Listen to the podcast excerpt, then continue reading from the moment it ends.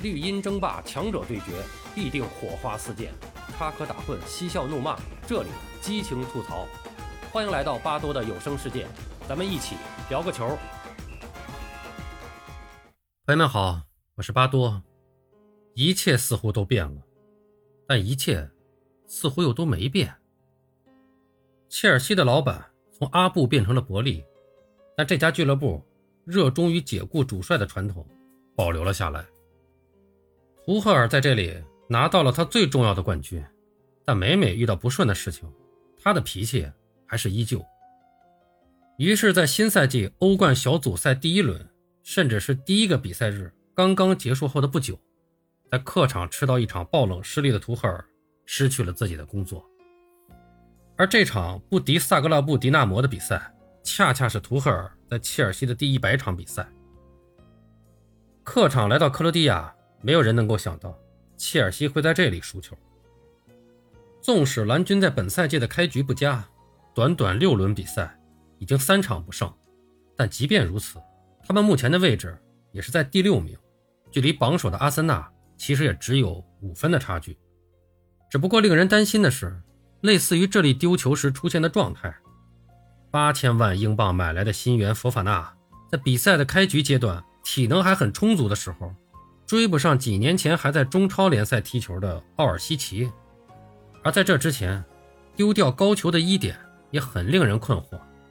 至于各项赛事七场比赛仅仅打进八球的进攻火力，更是让切尔西上下担心不已。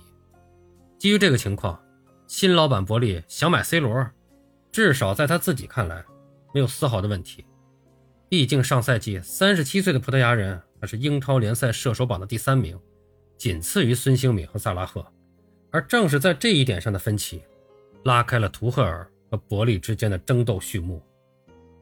在图赫尔下课的消息得到官方确认之后，电讯报著名记者马特劳撰文表示，引进 C 罗的讨论成为了图赫尔和伯利之间的一个明显分歧。这个夏天，C 罗想要离开曼联，加盟一支有欧冠可踢的心昭然若揭。他的经纪人门德斯为此奔走了近三个月的时间，自然也找到了送走卢卡库需要一名前锋的切尔西。在 C 罗与切尔西之间的绯闻传得沸沸扬扬的时候，媒体上最多的报道是负责今夏转会的图赫尔明确表示了否定的意见。有传闻说。曼联旧帅朗尼克的建议在其中起到了很关键的作用。其实我觉得，即便没有朗尼克的建议，图赫尔自己也应该能够独立做出这个决定。不管是朗尼克还是图赫尔，亦或是现在 C 罗的教练滕哈赫，作为同在德国足球经营很长时间的他们，对于高位逼抢都有着很深的执念。所以，不管这个名字多么的响亮，只要他无法负担参与高位逼抢这样的责任，大概率。都会做出类似的决定，只不过相较于曾经执教 C 罗的朗尼克和正在执教 C 罗的滕哈赫，他们更需要做出艰难的决定，比如将其替换下场或者放在替补席上，而图赫尔就可以略微轻松地说上一句 “no”。然而，正是这一句简短的答案，让他的老板困惑不已。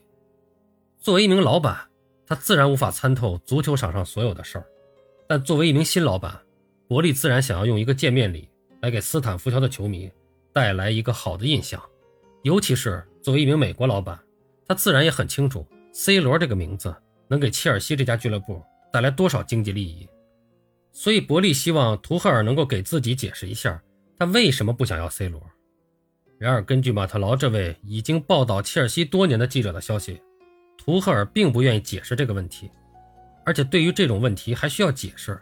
似乎觉得非常的反感和恼怒，或许形象一点说，就是一位足球学霸，并不想为一位足球学渣解答一道其实很简单的问题，而且这个学霸呢，还觉得这个学渣太笨了，因此呢，表现出了厌恶的表情。换做其他的关系，这一点根本不会有影响，大家充其量只会觉得这个学霸不太好相处，有点看不起人，清高了点可惜的是。在现实当中，学渣是学霸的老板啊。在夏窗开启之前，切尔西高层经历了一波改革，负责转会引援的格拉诺夫斯卡亚和负责俱乐部与球队沟通的切赫纷纷离职，作为阿布的旧部，这一点在当时并没有引起丝毫的担忧。大多数人反倒认为是合情合理之举。这样一来，至少在这个夏天，切尔西的俱乐部架构变得非常扁平化。老板伯利亲自负责转会引援，而引进谁或者不引进谁，则由图赫尔来拍板。当时就有媒体报道，伯利希望切尔西变成利物浦的样子，让主教练成为转会决定的核心人物。然而，图赫尔并不愿意承担类似的职责。从性格上来说，图赫尔本身就略显孤僻，他更热衷于在自己的小圈子里讨论所面临的问题，而不擅长像安切洛蒂那样和不懂足球的人也能聊得很开心。所以，不仅是和伯利这样的纯粹商人对付不来，哪怕是和多特蒙德的佐尔克和瓦斯克这样的足球人，图赫尔也搞不好和他们之间的关系。瓦茨克曾经如此评价过图赫尔。托马斯是个很难相处的人，但他确实是个很棒的教练。所以图赫尔需要一个既懂足球也懂沟通的人，充当他和老板之间的桥梁。只不过这个人并不好找。在巴黎圣日耳曼时期，莱昂纳多便充当过这样的角色。但众所周知，图赫尔最终正是和莱昂纳多之间，因为球员使用、转会策略等各种方面，由最初的局域。变成了最后的不和，从而在带领巴黎圣日耳曼史无前例的打进欧冠决赛之后，失去了主教练的工作。然而来到切尔西以后，他可能来到了他最适合的环境。首先，兰帕德留下的球员可以说兵强马壮，所以在中途接手几乎没有试错空间的情况下，图赫尔很快便让球队触底反弹。这一反弹就到了队史第二座欧冠冠军的高度。其次，俱乐部的架构也非常不错，切赫能够很好的将图赫尔隔离在俱乐部之外，成为他在高层面前的代言人。而格拉诺夫斯卡亚的谈判能力也日臻成熟，能够在最大的限度里带来他想要的球员。只不过球员的状态高高低低，并不见得能符合图赫尔的要求。上赛季重金引进的卢卡库不仅没能成为图赫尔心中的撞城锤，而且在赛季尚未过半的时候，就用一次采访。引爆了切尔西的更衣室。卢卡库所代表的方案已经无法成型之后，图赫尔不得不重拾哈弗茨加维尔纳的老搭配。然而接手初期的反击环境已经不在，所以他对进攻端的不满也是越来越难以掩盖。本赛季离队的维尔纳就在采访中表示，德国队主帅弗里克总是用鼓励表扬的方式来促进维尔纳的进步，而不是用批评的态度。这句话是在暗示什么？其实已经不言而喻。所以在一件件糟心事儿的堆积之下，情况逐步来到了如今的局面。因为在引进 C 罗、戈登等事项的分歧，图赫尔和老板之间的关系逐渐走低；又因为在队内制造的高压气氛，能为他所用的球员已经不多了。一旦战绩走低，图赫尔下课就是必然的结果，甚至不需要什么导火索和理由。就像媒体报道所说的，这场爆冷不敌萨格勒布迪纳摩的比赛和图赫尔的下课之间没有必然的联系。决定早已做好。归根结底，和图尔赫之前几次下课一样，他依然输在了自己的性格上。在足球场上，教练的作用当然不可小觑，因为制定战术的人是他们，选择球员的人也是他们。但可悲的是，足球比赛充满了偶然性，这预示着战术功课做得再充分，也可能会迎来一场失败的结局。那么在这种时候，如何保住自己的工作、和谐的队内关系和俱乐部氛围？就是一个无法绕开的必经之路。图赫尔当然可以不愿处理转会层面的复杂事务，但在这个只能靠临时拼凑、临时处理的夏天，他需要学会收敛自己的情绪。伯利不见得是一个不通情理、一心认准了经济效益的老板。对于一个足球门外汉来说，拒绝引进上赛季英超射手榜第三名的 C 罗，他当然会非常困惑。而且作为掏钱拍板的人来说，他也有理由要了解一下主教练。否决这笔潜在转会的原因。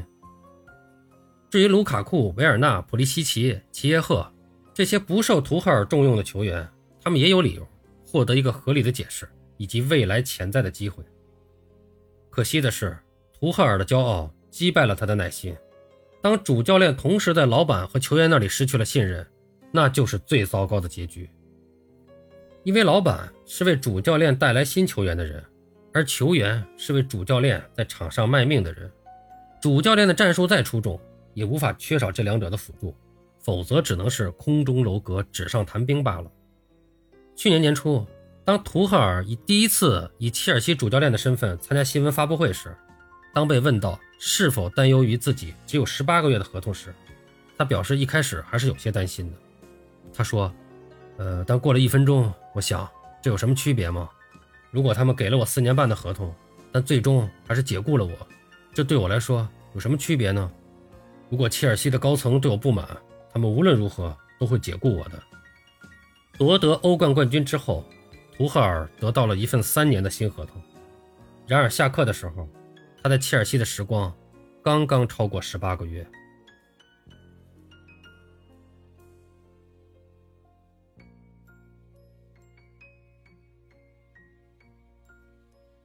好了，朋友们，今天咱们就聊到这儿，感谢您的收听。您有什么想和巴多交流的，咱们评论区见。本节目由喜马拉雅出品，欢迎收听、订阅、评论、转发。巴多聊个球，我们下期再见。